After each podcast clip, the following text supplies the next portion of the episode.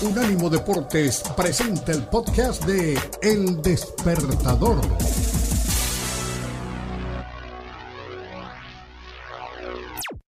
Pasamos la página. Vamos a Oriente. Para Unánimo Deportes, Jorge Kuriyama desde Japón. Saludos. Ay, ay, ay. No que no tronabas pistolita y estaba Jorge Kuriyama. Nuestro Jorge, un mexicano suelto en Japón. Qué bien que nos representa Jorge Kuriyama. Oye, y tremenda pinta.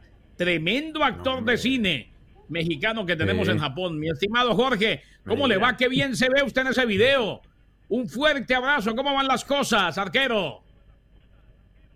Hola, buenos días América, buenas noches Japón. Muy bien, gracias a Dios. Estamos con salud con, eh, y muy contentos de estar aquí con ustedes hoy.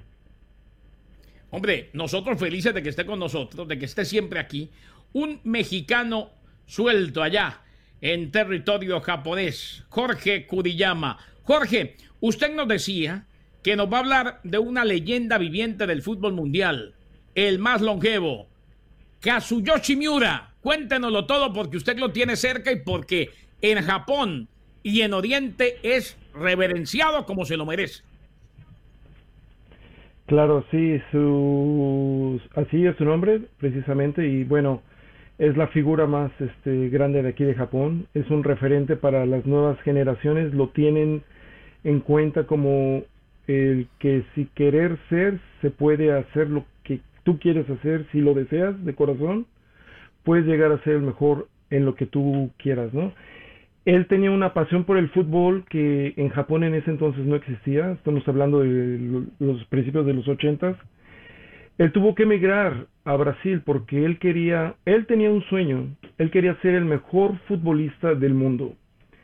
Y digo, de alguna manera ya lo logró porque hoy día es el jugador más longevo en activo profesional en el mundo. O sea que eh, de alguna manera ya ha sido este, alguien en la historia muy importante. Pero bueno, él se fue de 15 años, imagínense qué miedo. Viajar desde Japón a Brasil no es porque Brasil sea mejor o peor que Japón, pero la distancia, es un viaje que si vas, pues ya no sabes si regresas, ¿no? Y era tanta su pasión por el fútbol que en ese entonces el fútbol japonés profesional no existía en Japón. La liga aquí empezó en el 92 y él se fue a principios de los 80, o sea que fue una aventura como muy pocas y bueno, jugó varios años en Brasil, él firmó como profesional en Brasil a sus eh, 19 años en el Club de Santos y pasó por varios equipos, Palmeiras, Curitiba, regresó a Santos y bueno, hizo una carrera de nueve años en Brasil, este, aprendió muchísimo, empezó de la nada y él vino a Japón en el 90, dos años antes de empezar la liga. Y bueno, las fotos que están viendo ahorita, este, el creador de ese este, anime que se llama Los Supercampeones, el de rock se llama Yoichi Takashi, eh, eh, tuvo que tener una inspiración para hacer esta serie que es muy popular en, nuestro, en nuestros países de Latinoamérica y el referente fue Casimira. Este, eh, él regresó a Japón, traía toda la influencia del fútbol brasileño y él fue uno de los principales protagonistas para que Japón impulsara a abrir su liga profesional. Eh, jugando él en Brasil, él su sueño después de cumplirlo de jugar en Brasil era regresar a Japón y ser parte de la selección.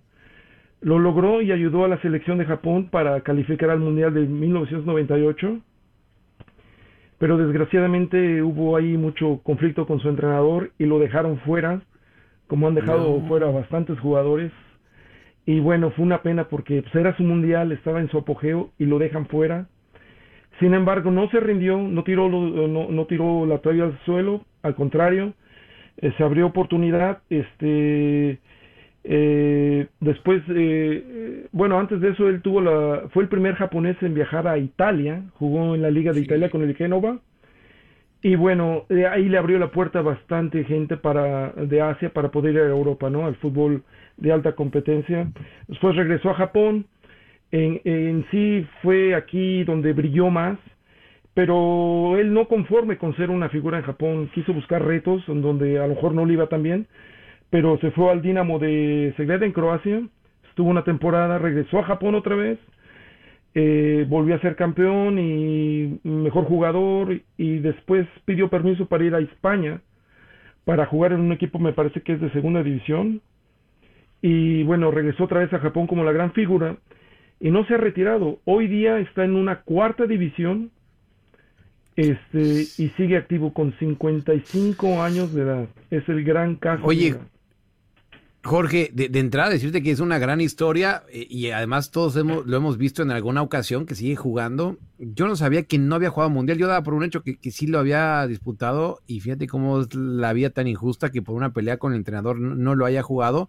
Pero sí, yo te puedo decir que yo sí era fanático de los supercampeones. ¿eh? Y de hecho, si, si en algún momento lo, lo, todavía lo veo, me quedaría ahí horas viendo esta gran caricatura que trataban como dos años en llegar al otro lado de la portería, pero era buenísima. Claro, era una semana que del área a área, o sea, pasaban la historia de toda la familia y, luego la fallaban y el contragolpe era en otra semana. y bueno, no era, pues como en la vida, ¿no? El fútbol como en la vida, es, así es la vida. Se juega con pasión, se juega con, con amor, con, con, con todo lo que tiene el fútbol. Y bueno, es un ejemplo donde más, si te quieres superar, el fútbol es, es, es, es un buen eje, ¿no? Para alcanzar tus sueños. Sí, señor. Jorge Kuriyama desde Japón. Antes de que se vaya Jorge, excelente historia, definitivamente, de este jugador, de Kazuyoshi Miura, leyenda, el más longevo. Pero antes de que se vaya Jorge, cuéntenos, ¿qué es la Suica? Me hablan de una tarjeta multiuso que ustedes tienen en Japón para que también nos siga entregando, ahí está, la Suica, nos siga entregando información, nos siga nutriendo con lo que se vive en Japón. Bueno, esta es una tarjeta que tú la puedes comprar en la estación del tren. Y si ven, ahí tiene un, este, un radar digital. Ahí tú pones la tarjeta y automáticamente te va descontando el dinero del crédito que tú le pones. La ventaja de esto es de que tú la puedes tener este, manual, que es esto, tú la compras por 5 dólares y ya depende de ti el crédito que tú le puedes poner. 100 dólares, 50 dólares, lo que tú quieras, aproximadamente. O sea, uno la va cargando. Calcular en dólares, Claro, entonces si se te descarga, ahí están las máquinas, tú vas y tú le pones este, cuánta cantidad la quieres cargar. La ventaja de esto es que tú la puedes usar casi en cualquier lugar.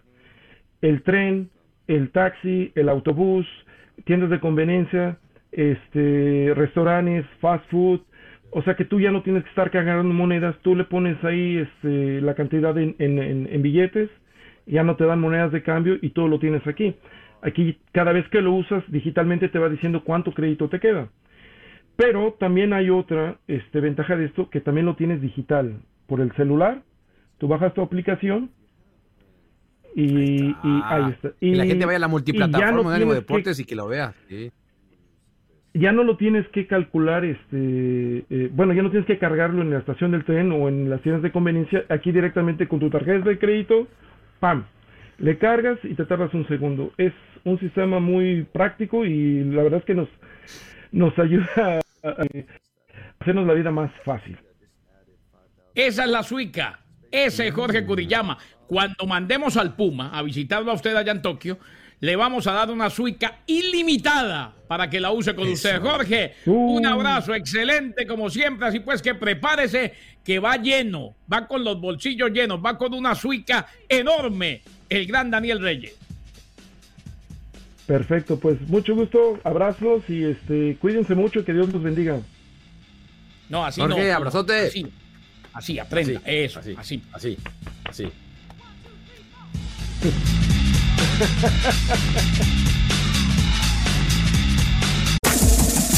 Este fue el podcast de El Despertador, una producción de Unánimo Deportes.